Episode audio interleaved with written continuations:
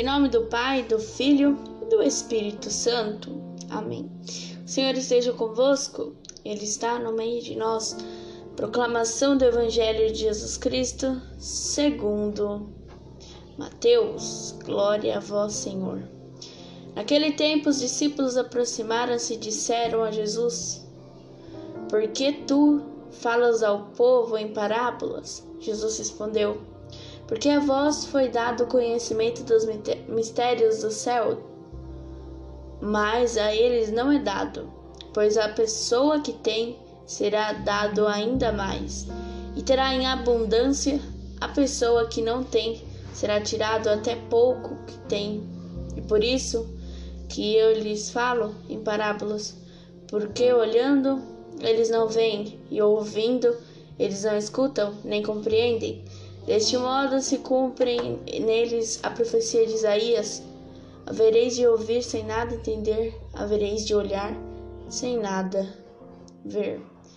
Porque o coração deste povo se tornou insensível, eles ouviram com má vontade, fecharam seus olhos para não ver com os olhos, nem ouvir com os ouvidos, nem compreender com o coração, de modo que se convertam e eu os cure. Felizes são vós, porque vossos olhos veem e vossos ouvidos ouvem. Em verdade vos digo, muitos profetas e justos desejaram ver o que vedes e não viram. Desejaram ouvir o que ouvis e não ouviram. Palavra da salvação Glória a vós, Senhor. Então, ao falar com o povo, então, ao falar com o povo através de parábolas, Jesus provou que só entendem os mistérios de Deus aqueles que o escutam com o coração e se conver, conservam junto dele. Quando nos afastamos e não buscamos a Deus dentro de nós, não nos aproximamos do trono da graça, não abrimos o nosso coração. Também não entendemos o que o Senhor nos fala. Os que têm o coração fechado, insensível, duro, tímido, nunca entenderão o que o Senhor deseja lhes falar. Então Jesus fala, olhando, eles não veem, e ouvindo, eles não escutam, não compreendem, porque estão longe, longe fechados em si mesmo. Mesmo assim, o objetivo de Jesus é fazer com que os, os homens, os povos, se converta e seja curado na sua cegueira espiritual e assim alcance a felicidade. Não nos adiantará somente o ouvir com os nossos ouvidos físicos, nem tampouco enxergar apenas com os nossos olhos corporais os nossos corações e a nossa mente não acompanham o vosso. O nosso coração.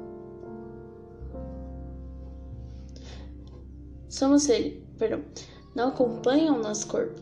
Somos felizes na medida em que entendemos a mensagem evangélica e não com a razão, porque a fé ultrapassa o racional e vai mais além da nossa lógica. Quantas e quantas e quantas pessoas no mundo que ainda ouvem com má vontade a palavra de Deus? Não sabem elas que ali está contida a receita para sua felicidade que supera todo prazer momentâneo das coisas sensitivas que se continuem armadilhas do inimigo para afastá-los do prazer eterno verdadeiro. A palavra de Deus nos dá o conhecimento de, dos seus mistérios para nós e para a humanidade. Posta em prática, ela nos dá o retorno, a recompensa para as nossas ações de uma forma completa, diferente dos pagamentos do mundo oferece. Então o mundo oferece uma coisa, Jesus oferece outra. Então nós sabemos que coisas que Jesus oferece melhor do que o mundo, não é? É o nosso homem espiritual que nasce pelo poder da palavra. Assim sendo, nós não conformamos apenas com as coisas deste século, mas vivamos em função da vida que há de vir. Deus tem falado para você. Meus irmãos minhas irmãs, esse exemplo de pessoas cegas não é cegas física, é cega espiritualmente. É que nem aquele ditado: essa mulher tá cega que esse homem, se o homem trai ela e ela não enxerga, é que nem isso, a gente não enxerga o que Jesus tem falado para nós. O que você tem percebido, visto e ouvido como revelação do Senhor para você? Você já percebe a mensagem que está embutida nas parábolas de Jesus? Você a tem colocado na sua vida, no seu dia a dia? É uma pessoa aberta às mensagens de Deus? Você ainda questiona a palavra de Deus? Então,